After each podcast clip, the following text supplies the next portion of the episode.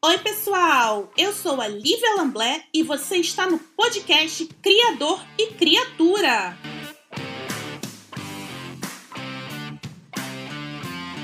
Esse podcast é voltado 100% para a criação de conteúdo na internet. Então não deixem de seguir o podcast na plataforma de áudio que você estiver ouvindo e ativar o sininho para não perder nenhum episódio. Siga também no Instagram, o arroba Criador e Criatura Podcast. Ah, e se você quiser apoiar esse podcast para continuar trazendo convidados legais, acesse o site linktr.ee barra e clique na opção Apoie meu conteúdo. Sejam bem-vindos a mais um episódio do Criador e Criatura. Entre no grupo do Telegram, Criador e Criatura, e me sigam nas redes sociais. Eu sou a arroba Lívia Lamblé. Eu também criei um Apoia-se para quem puder e quiser apoiar o meu conteúdo. O link está na descrição do episódio. Pessoal, Hoje nós estamos aqui com a podcaster, youtuber, designer e colunista Fabris Martins. Fabris é a primeira mulher trans a ser sócia torcedora do Vasco da Gama e cria conteúdo sobre o seu time do coração. Fabris, é uma honra ter você aqui. Muito obrigada por ter aceito o meu convite, viu? Oi, boa noite. A honra é minha. Assim, é um, é uma responsabilidade grande estar nesse espaço, então espero poder corresponder à altura. Ah, com certeza, com certeza. Só a, a sua história toda, com certeza, vai, vai dar muita coisa aqui para a gente conversar legal. E fala para o pessoal as suas redes sociais para eles te seguirem. Então, a minha rede social principal é o Twitter. Eu sou lá Fabris Underline MC. Então, assim, se vocês querem uma aleatoriedade sem tamanho, é lá que vai encontrar. Vai encontrar de futebol, como foi falado, vai encontrar sobre literatura, cinema, Fórmula 1 e hum. assim, e um monte de coisa assim que meio que der na telha e eu vou estar xingando muito o inepto. Então, assim, se vocês quiserem um pouco desse conteúdo meio alucinado assim, é só me seguir por lá. Se vocês gostarem de Vasco da Gama, assim, se vocês forem pessoas que sofrem como eu, procura o canal As Rosalinas. A gente tá no YouTube, no Twitter, Instagram, sempre é facinho, As Rosalinas. Se vocês quiserem falar sobre livro, literatura em geral, tem o Leia Como a Garota, que é um podcast feito só por mulheres, discutindo somente livros feitos por mulheres. E tem a minha coluna no Olhares Podcast, que eu falo sobre transgeneridade. Então, assim, é bem variado e talvez vocês possam se encaixar em algum dos temas. Gente, tem muita coisa que a Fabris faz que vocês podem se encontrar. Então, não deixem de seguir, tá bom? Então, gente, ó, já vou começar aqui, Fabris, porque você tem muitos conteúdos, mas a gente vai falar aqui é de futebol, porque é uma coisa que eu gosto. E eu acho que eu nunca falei de futebol com alguém aqui nesse podcast, viu? Olha, então vamos. Viu? Olha só. Então vamos lá. Para você, como que é criar conteúdo no meio tão machista como é o esporte? Conta um pouquinho da sua história. Como é que come... você começou a criar conteúdo sobre isso? Você tem uma ligação muito forte com o esporte? Como é que é? Então, eu sou torcedora do Vasco desde 1989, ou seja, gente, eu sou velho assim pra caramba. Eu já tenho 40 e tantos anos, então assim, eu vivi o melhor e o pior do Vasco da Gama. Então, assim, atualmente no Twitter, eu sempre falava de futebol com outras mulheres, tal, assim, começou a juntar as pessoas assim, falava sobre futebol, uma seguindo a outra. Aí teve um dia que uma amiga falou: ah, a gente vai fazer um programa sobre Vasco, bora. Aí eu pensei: ah, é um podcast, né? Podcast eu tô acostumada. Aí reunião vai, reunião vem. Aí as meninas: ah, o programa vai ser no YouTube semana que vem. Hã? Opa! Como assim, YouTube? Eu achei que a gente ia fazer um podcast. Sério? Eu não avisei, não? Pô, que chato. E aí? E assim, na época eu ainda não tinha saído totalmente do armário, né? Então pensa, olha, uma pessoa que ainda está ali na portinha fazendo um programa no YouTube. Aí você, então. Assim, eu tenho todos os públicos aqui no podcast, então assim, muitas pessoas ainda não entendem muito bem como é essa questão da transição de gênero. Você meio que fez isso online, então, assim, né? Tipo, já deu a cara para todo mundo, assim. Eu, eu tinha um perfil no, no, Twitter antigo que, sei lá, já tinha uns 12 anos. Uhum. Aí eu resolvi apagar tudo, deixar ele morto lá e fazer um Twitter novo do zero com minha persona real, que é a Fábio. Isso que já aos 41 anos de idade. Caramba. E aí, e aí como é que foi assim, tipo, as pessoas, é, é, as mesmas pessoas continuaram te seguindo e tal? Você já começou a falar sobre futebol aí também? Como é que é isso? Muita gente migrou da outra conta, outras pessoas eu nem me dei ao, ao prazer de falar, então assim, acabou assim que eu criei uma conta nova, assim, tipo, enquanto em 12 anos eu tinha, sei lá, 400 seguidores, agora em dois anos e meio eu tenho quase 8 mil.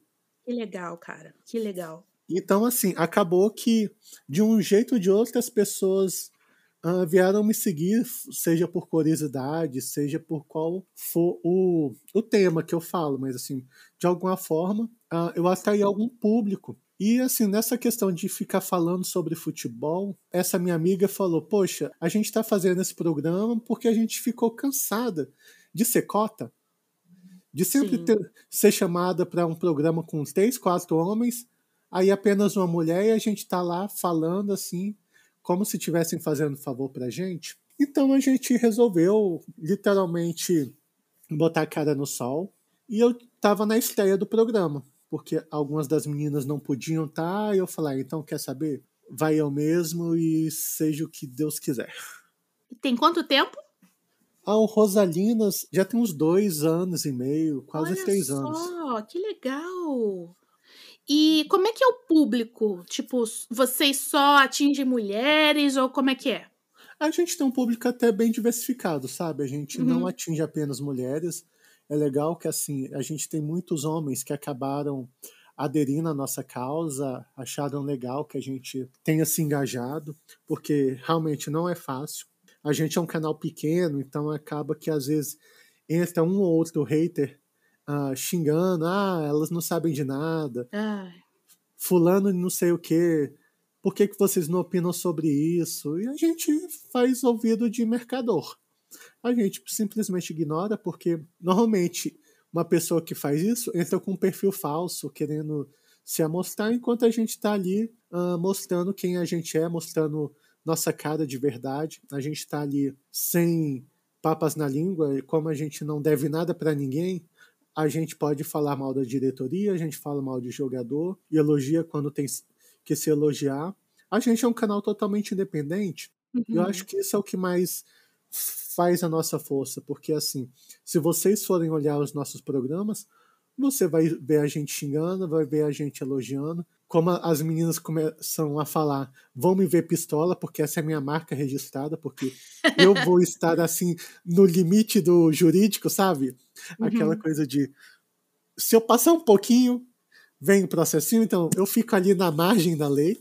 Tá certa. Então, assim, responsabilidade jurídica, meu amor. Ou você tem dinheiro ou você tem juízo. Como eu não tenho dinheiro. Tá certa. E vem cá, você com o canal, você conseguiu atingir outras pessoas trans que também se interessam por esporte? Porque, como eu falei na, no início da pergunta, o esporte é um, é um espaço muito machista.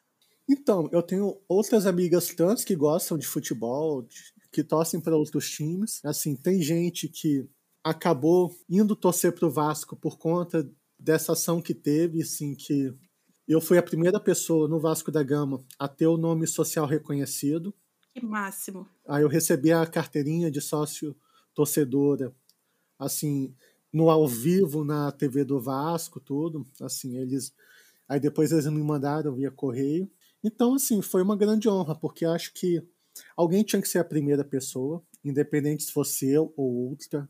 Uhum. Mas acho que é um caminho sem volta. A gente está galgando nosso espaço, a gente está mostrando quem a gente é, a gente está saindo da escuridão. E eu acho que isso é o mais importante, porque as pessoas tinham aquela visão de que pessoas trans travestis elas ficavam relegadas ali a um submundo e a gente hoje em dia mostra que a gente é mais que isso, a gente produz conteúdo, a gente trabalha normalmente no dia a dia, exerce profissões consideradas normais, uhum. não fica muito naquela coisa de ah, vai ser trabalhar com moda, cabeleireiro ou cair na prostituição. Infelizmente, uhum. as pessoas tinham muito essa visão da gente. E a gente está mostrando que não tem nada disso. A gente está aqui exatamente para galgar novos espaços. Eu acho que isso é o mais importante na atualidade. Deixar que as pessoas percam esse preconceito sobre nós.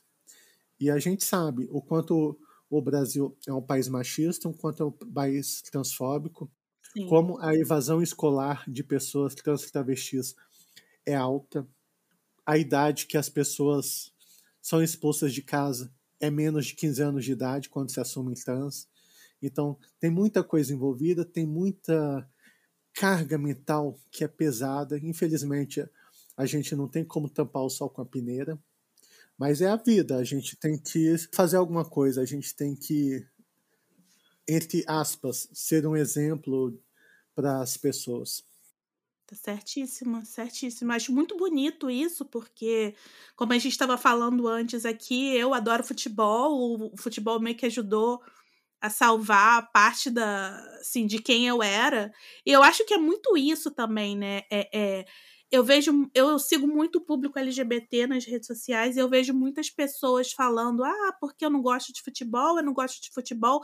Mas o futebol tem esse poder de transformação também. E eu acho que a gente ocupar esses espaços cada vez mais é importantíssimo, sabe? É isso que você está falando, é você chegar e mostrar que você é muito mais do que as pessoas colocam, né? A gente não tem que se firmar em caixinha, sabe? Uhum. O, que, o que eu sempre falo, porque as pessoas esperam da gente certas atitudes que às vezes a gente não corresponde e a gente não se limita ao nosso gênero. Isso. Eu sou uma mulher trans, mas eu sou vascaína, eu sou colunista, eu sou podcaster, eu sou designer. Assim, como você falou, eu sou um monte de coisa. Assim, eu ser trans é apenas uma das minhas caixinhas. Não quer dizer que eu me inclua somente a ela. Isso é o mais importante. As pessoas têm que parar de julgar os outros, assim, de criar uma imagem que ah, ela é uma pessoa trans, então ela só pode falar sobre transgeneridade. Uhum. E, assim, e vamos combinar, assim, a gente não se limita a isso. Eu acho que é um reducionismo muito grande quando fazem isso com a gente. Sim, com certeza. Aí você falou aqui dos, dos seus outros trabalhos, que você é colunista, que você é podcaster. Você tem esse outro projeto, o Leia Como Uma Garota. Como é que surgiu isso na sua vida? Como é que foi o convite? Quais livros você mais gosta de indicar para as pessoas? Como é que é isso para você? Então, na, lá no, no grupo, assim, eu fui convidada por outras meninas, uhum. porque assim, eu era ativa no grupo e falaram, ah, vem para coordenação, que eu acho que você combina tal. Eu aceitei, eu acho que poderia contribuir de alguma forma. Uhum. Acho que eu poderia contribuir de alguma forma. Esse grupo, como é que era esse grupo? Porque, assim, eu já ouvi falar, mas eu não sei exatamente como é que funciona. Então, é um clube do livro. Hum. Então, assim, a gente tem o grupo lá no WhatsApp. A cada três, quatro meses a gente ou indica um livro ou faz um sorteio, ou faz uma eleição com um grupo de qual livro querem que se leia. Uhum. E a partir desse momento, a gente escolhida a autora e o livro, aí a gente tem o podcast que fala sobre as obras da autora, tem um podcast que fala só sobre o livro, e tem um grupo de discussão que a gente, às vezes, em duas ou três vezes no Discord, a gente comenta as impressões de quem leu. Olha só, que legal isso. E eu imagino que tenha muitas autoras que nem chegam assim ao grande público que vocês leem também, né? Ah, sim. Agora mesmo a gente tá lendo um livro sobre uma personagem trans. Ah, qual livro? Apenas uma garota. Que legal. Esse é um dos seus trabalhos principais, então, esse do Leia como uma garota, atualmente, Isso, ou não? Ele tem sido uma das minhas ocupações. Assim, a gente, com o podcast em si, anda um num hiato, mas assim, o clube continua. Tanto Entendi. que o Apenas Uma Garota é, é de uma escritora trans também, que é a Meredith Russo. É um livro americano, não? É, um, é um livro americano, mas ele é meio young, young, young adult. adult. Sei. Então, assim, é um livro, assim, bem... Que tem seus dramas, tudo, mas conta a história de uma menina trans que vai morar com o pai no sul dos Estados Unidos. Nossa. Então, assim, tem a, os seus altos e baixos, tem toda a problemática, mostra flashbacks da pré-transição dela, tem alguns temas que são meio pesados, acaba que dando margem a, a uma discussão bem interessante. Legal isso. Então, assim, esse projeto tem vários desdobramentos. Para ele, você não escreve atualmente, você só tá meio que na coordenação, assim. Isso, na coordenação e assim, e quando tem a gravação de podcast, eu tô junto na gravação também. O podcast você falou que tá em ato agora. Tá, tá em um hiato, então a gente tá vendo algumas questões de edição, por exemplo, então uhum. a gente precisa meio que reordenar isso. Mas assim, uh, tem programas que estão gravados, aí você pode achar nas principais plataformas, por exemplo, no Spotify você acha. Ah, lá, só procurar Leia como uma garota. Aí a gente já falou sobre Agatha Christie, sobre Maria Carolina de Jesus, que um dos, um dos livros foi Quarto de Despejo, por exemplo. Legal. A gente varia muito sobre. A gente falou de Emma também. Tem livros para todos os gostos na, na nossa estante virtual. Legal, adorei. Você também é colunista. Fala um pouquinho Isso. disso pra gente. Bem antes da transição, eu uhum. era designer lá do Olhares Podcast.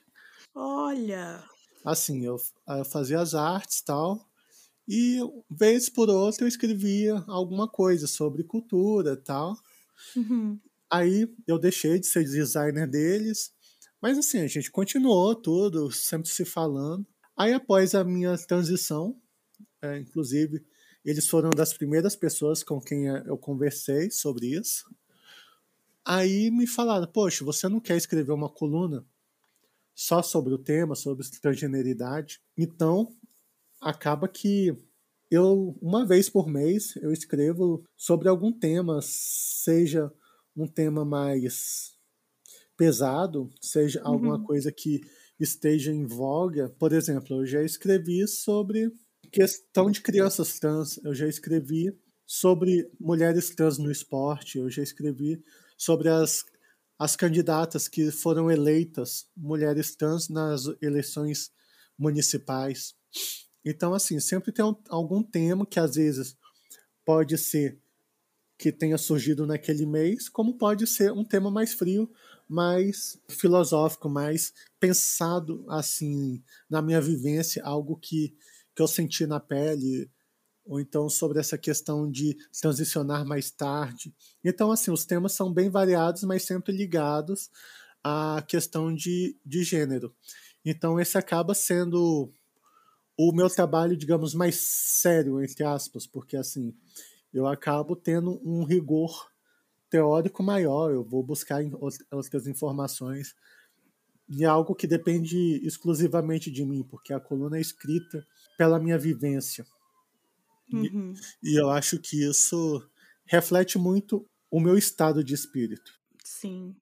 Já teve colunas assim que eu escrevi assim, meio que respirando fundo, porque o tema era meio pesado, que eu falei sobre a morte de pessoas trans, sobre como os familiares não respeitam a identidade de gênero delas, mesmo após a morte. Então, às vezes, são temas meio pesados, mas são coisas que precisam ser ditas. E eu acho que só uma pessoa trans para poder falar esse tipo de coisa com certo cuidado, certa sensibilidade e às vezes sendo mais palatável para o público em geral. Eu acho que Sim, isso é com certeza. Porque assim não adianta nada eu ser técnica, ficar usando termos mais rebuscados, se o meu público em geral ele não não tiver algum impacto, Sim. não tiver, não se manter interessado durante ele todo. Então, assim, às vezes é um texto de 600, 700 palavras, digamos assim. Não é nada de, de muita coisa. Mas, assim, é um texto que passa o seu conteúdo, é um texto que passa o meu sentimento. Às vezes as minhas tristezas também estão lá. A indignação com algumas coisas que a gente vê no dia a dia, daquela coisa de ah, vamos falar sobre orgulho LGBT, mas e os outros 11 meses? Cadê essas pessoas que vivem falando de orgulho LGBT? Cadê que elas nos empregam? Cadê que elas nos dão oportunidade? Eu falo muito sobre isso, essas vivências que são meio pessoais.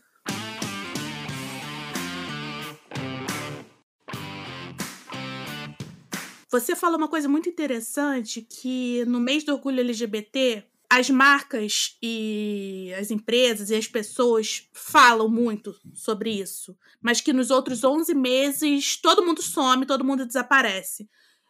Você, você é muito procurada, como é que tá isso para você em relação à produção de conteúdo já? Normalmente assim as pessoas até me procuram bastante assim, até um pouco para sair desse, desse jargão, né, de falar só sobre pessoas trans no mês de visibilidade trans ou no mês de orgulho LGBT.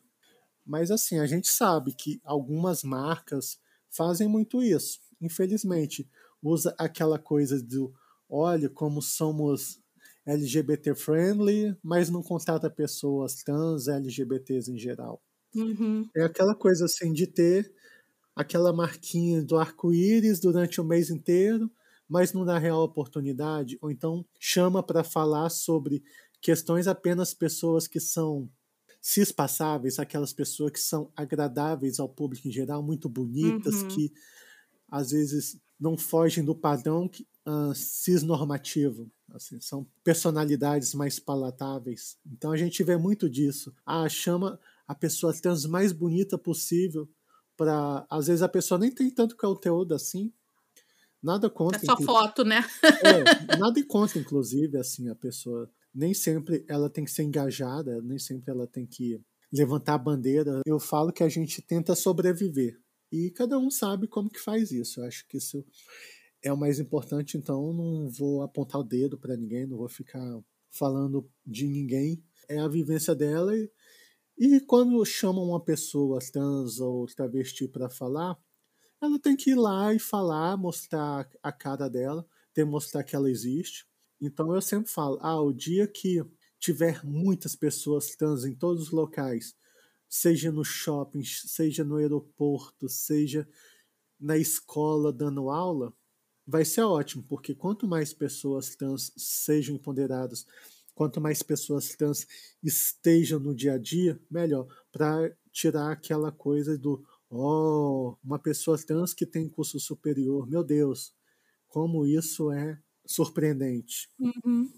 Sim, e, e, assim, a gente vê nas redes sociais, inclusive, como esse movimento de pessoas trans é, é, na academia, né, na, na universidade, está crescendo. Inclusive, esse ano passado, ano passado, não lembro mais, agora estou perdido no tempo, mas o número de pessoas trans eleitas também foi um número enorme, sabe?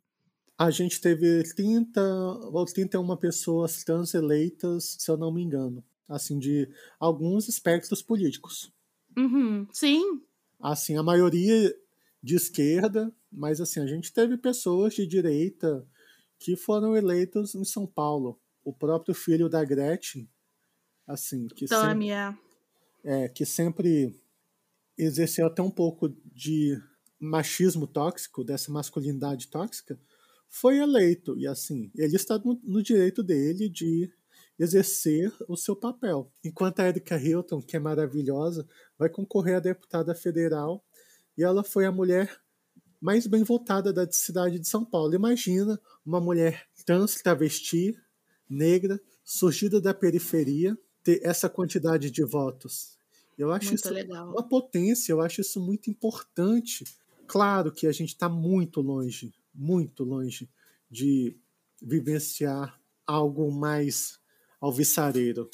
Mas assim, a gente está no caminho. Eu acho que é algo que a gente tem que reverenciar. Pessoas como Erika Hilton, a Duda Salaber, Erika Brasil, entre outras, que estão assim, vivenciando essa nova fase política. Só quando tivermos pessoas como elas no Senado, na Câmara Federal, a gente vai ter algumas leis que nos beneficiam.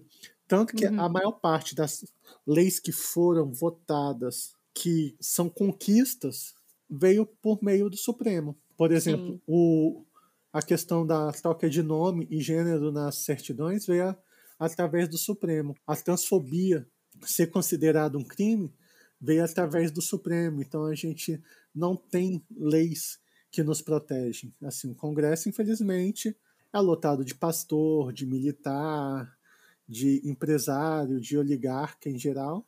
E esse pessoal tá pouco se lixando para a gente, pelo contrário. Se a gente pudesse morrer, para eles seria ótimo. Inclusive, gente, lembrando aqui, ouvinte, tire seu título de eleitor, regularize sua situação eleitoral. Você só tem até o dia 4 de maio para a gente eleger pessoas trans, para a gente tirar esse genocida do governo, para a gente eleger pessoas que tragam representatividade e que tragam leis que ajudem minorias, como a Fábio está falando. E deixa eu te perguntar um negócio, Fábio. Você atualmente você se considera uma ativista digital ou não? Ah, eu não sei se eu sou um ativista digital. Eu acho que não, assim, porque a, a minha existência em si pode às vezes inspirar ou não algumas pessoas, mas assim, eu não me considero uma ativista digital na acepção da palavra. Eu não sei se eu me encaixaria nesse rótulo de verdade. É mesmo, engraçado, porque você ocupa espaços que, como tem muitas pessoas que não ocupam, e você se coloca né, nesse meio, eu te vejo como uma ativista digital, além de uma influenciadora, de uma criadora de conteúdo, de uma pessoa que está aí, porque a gente acha que ativismo é só uma pessoa que tá lá brigando toda hora e tal, mas eu acho que só da gente se colocar à frente, quando muitas pessoas não se colocam, a gente meio que tá um pouco nesse papel, sim. Eu vejo você um pouco como, como ativista, sim.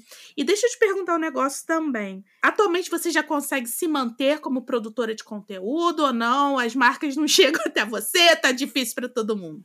Ah, ninguém tá interessada em patrocinar pessoas trans, na verdade. Assim, a gente faz o que faz pelo amor. A gente tira dinheiro do bolso para pagar servidor, a gente tira dinheiro do bolso para pagar microfone, computador. Então, assim, infelizmente as marcas não estão interessadas em pessoas como eu que são bem fora do padrão. Infelizmente, assim, eu não cheguei na era dos recebidinhos, assim, um ou outro livro, alguma coisa bem simplória, mas assim, ter como vivência, ter como meu principal ganha-pão eu acho que tá longe disso, disso, muito pelo contrário.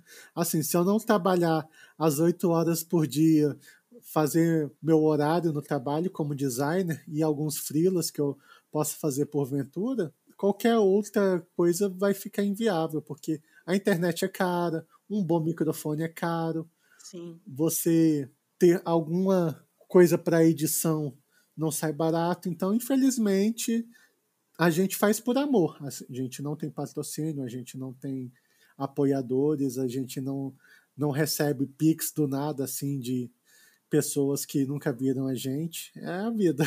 É a vida de, de quem faz podcast, de quem faz YouTube apenas porque gosta, porque acredita. Porque acredita e porque quer mostrar que tem conteúdo e porque tem como falar, tem o que falar. É muito difícil. E uma coisa que todo mundo que vem aqui, que eu percebo, que fala, é a questão da saúde mental. Que essa questão da gente viver em função de algoritmo, da gente viver em função de conteúdo, isso desencadeia muitos, muitas questões para o produtor de conteúdo. Como é que você tá em relação a isso? Eu vou te falar que eu sou bem desligada dessa questão de. Ai, que coisa boa! de números, assim. O que eu faço, assim, como eu falei, acaba sendo o meu hobby. Então, assim, ah, se 100 mil ou 20 mil pessoas vão me ver, me ouvir, eu acho que é meio diferente. Porque se num programa nosso que tenha no ao vivo 100 pessoas vendo a gente, depois mais 200, 300 acaba vendo a, a gente de alguma forma, seja mais para frente ou na semana, eu acho que já vale a pena assim a gente ter esse carinho, essa galera que está ali acompanhando, que está na live ao vivo falando: ah, muito legal o seu comentário, é isso mesmo, você está certa. Ou então até mesmo quem discorda, mas discorda com educação. Uhum. Assim, a gente não se importa em receber crítica. Eu acho que crítica, se a gente fala alguma bobagem, tem que ser corrigida. Mas, assim, aquela coisa, uh, seja educado, seja educada, porque a gente vê muito homem falando besteira nos programas de futebol e todo mundo ali ficando batendo palma. Então, assim, aí porque nós somos mulheres, a gente tem que saber tudo. É uma coisa que eu sempre brinco. Ah, quando dois homens se encontram, ah, qual o seu time? Ah, eu sou Vasco. Ah, legal, eu também sou Vasco. Aí quando um homem encontra uma mulher, fala, ah, eu sou Vasco. Aí a mulher fala, ah, eu sou Vasco. Sério? Você é Vasco? Você torce? Ah, então me fala aí qual é o, o time do Vasco de 1950. Não, fala aí o nome de três jogadores, nossa. Sério, você que gosta de futebol, você já deve ter visto. Ah, me explica então a linha do impedimento. As pessoas querem fazer um vestibular com você para saber se Sim. você realmente entende de futebol. E eu acho isso tão ridículo. Você não mede amor, você não mede paixão pelo seu time pelo seu conhecimento. Às vezes tem gente que, sei lá, mal sabe qual o nome do jogador do time dele. Mas está ali, ama o time e por aí vai. Eu acho isso bem complexo, porque com a gente, com nós mulheres, a cobrança é sempre maior. Ah, qual foi o time super, super campeão de 1958? Quem ganhou a taça de prata em 1984? E, e assim por diante. Até coisas. porque a mulher não é socializada a, a, a aprender essas coisas, né? A ah, mulher é sim. é geralmente, em geral, né? Não vou falar sobre todas as famílias, mas é, em geral, quando o, o, o, filho, assim, como é que eu vou dizer? Quando o pai, né, nasce o filho e ele já designa o gênero do filho assim que nasce, geralmente fica aquela cobrança e fica empurrando informação, né? Toma criança. essa bola aqui, toma essa camisa, toma Exato. Aí, mas quando é a menina, você nunca fala, ai, toma essa camisa do meu time de coração. Exato. A minha filha tem a camisa do Botafogo, tá? Muito bem. Qual a idade dela? Seis anos, mas oh, ela já tem desde. Bonitinha. Sei lá, ela tem desde que nasceu, meu irmão deu. Ah, que fofa, adorei. Tem que ter, eu acho assim, é, é isso que a gente estava falando, tipo, o meio do futebol e do esporte em geral é muito machista, né?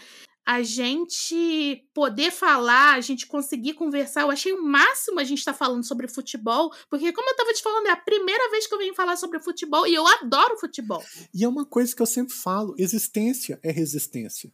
Sim. Porque o fato da gente normalizar que estamos ali falando de futebol, que a gente gosta de futebol, que vai no estádio, que compra camisa, que consome sócio torcedor, sócio torcedora, a gente está marcando o nosso espaço. Exatamente. E tem cada vez mais é, espaço para pessoas, assim, fora da, da, da, da masculinidade cisgênera, né, no futebol e no esporte em geral. A gente está vendo cada vez mais até mulheres narrando jogos atualmente. E sabe uma coisa que sempre me intrigou? A gente sabe que uma boa porcentagem da população é LGBT. Sim. E você vê no futebol, ninguém se assume LGBT.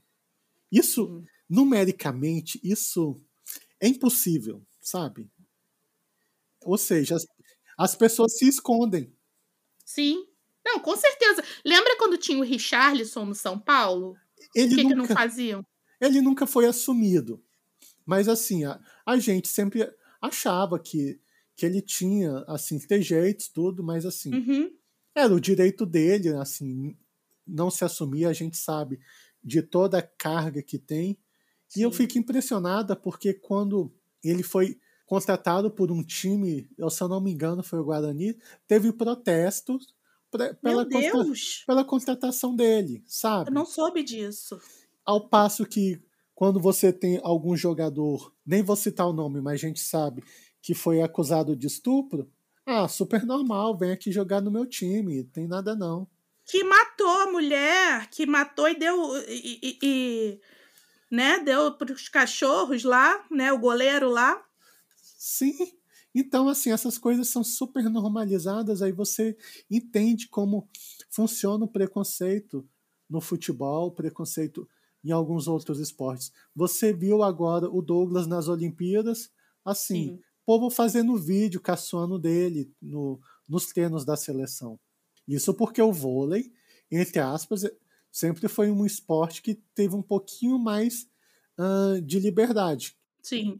E sempre o povo caçoando dele, rindo dele. Então você olha isso e fala, gente, até quando? Eu ainda me surpreendo assim quando tem partidas narradas por mulheres, porque a gente sabe o preconceito que tem. Igual eu falei anteriormente, quando um homem erra, ah, hahaha, olha só que engraçado. Aí quando uma mulher erra, olha, eu falei, o que, que ela tá fazendo aí? Não tinha que estar tá aí, tinha que estar tá fazendo outras coisas. Assim, Não, isso, isso é tão louco que assim, você é designer, eu trabalhei em agência. A gente sabe que até no meio, nesse meio, que é um meio muito mais diverso, tem o machismo.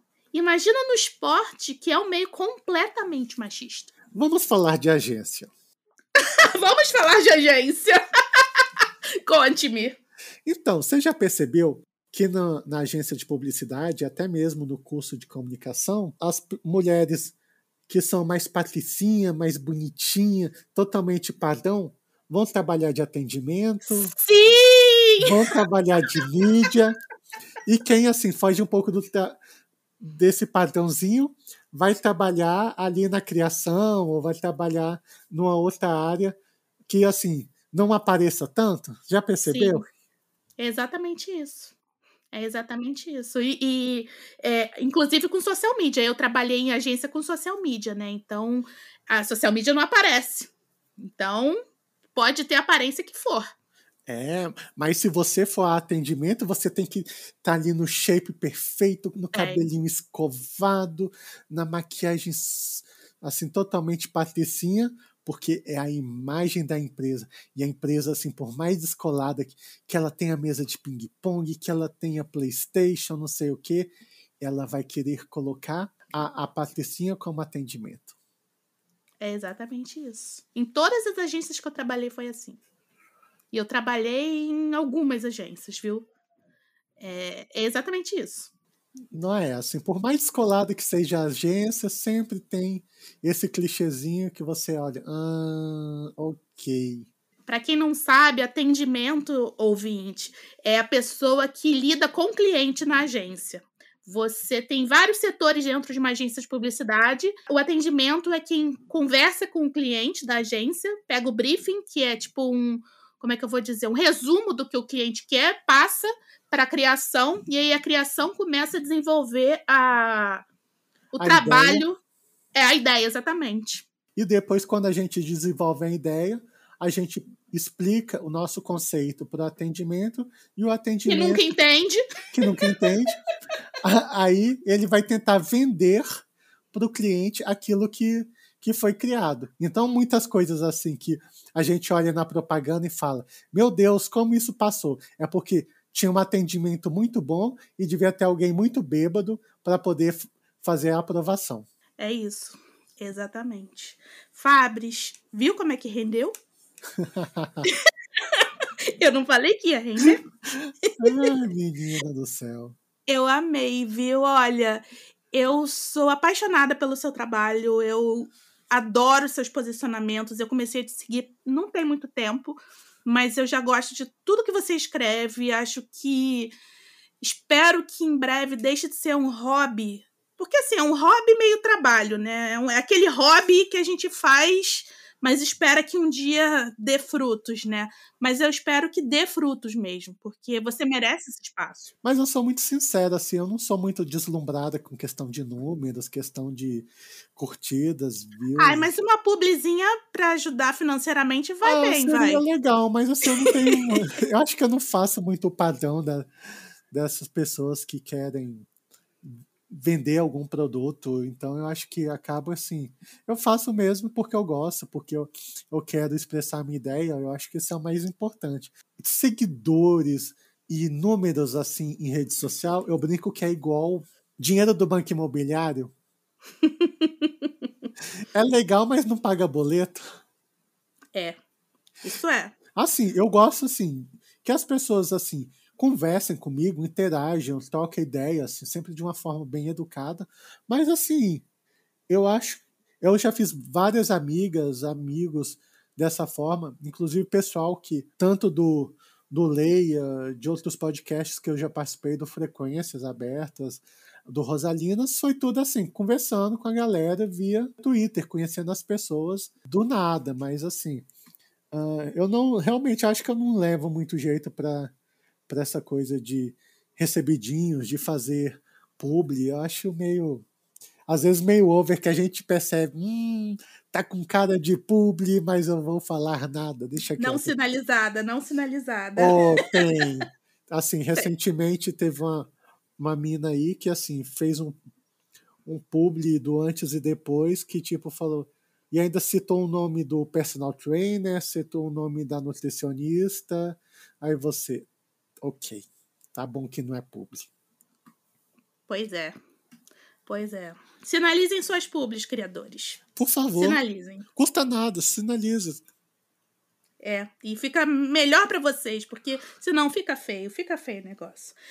Mas é isso, Fabrício. Muito obrigada mesmo por você ter participado. Eu amei nosso papo, viu? Espero que você venha mais vezes para a gente conversar mais. Ah, chama aí qualquer hora para a gente conversar sobre futebol, acompanhar um jogo junto. Ah, vocês estão melhor que a gente, a gente está atolado ali na segunda divisão e sem muitas perspectivas, então. Mas é divertido ficar xingando os bonecos no campo. Sim, adorei. Então é isso. Deixa mais uma vez as suas redes sociais para o pessoal te seguir. Então, gente, vocês podem me seguir ali no Twitter pelo Fabris underline MC. É isso. E, e boa sorte. é isso, gente. Sigam a Fabris, tá bom? Muito legal o conteúdo dela. E é isso. Eu sou a Lívia Lamblé. Estou em todas as redes sociais como Lívia Lamblé. Sigam também o podcast nas redes sociais. Eu estou no Twitter como arroba Criador Podcast e no Instagram como Criador e Criatura Podcast. Se vocês quiserem e puderem ajudar a essa criadora de conteúdo que vos fala, assinem um Apoia-se, que é apoia-se.se barra E é isso, gente. Muito obrigada por vocês terem ficado até aqui. Um beijo e até a próxima semana. Tchau, tchau.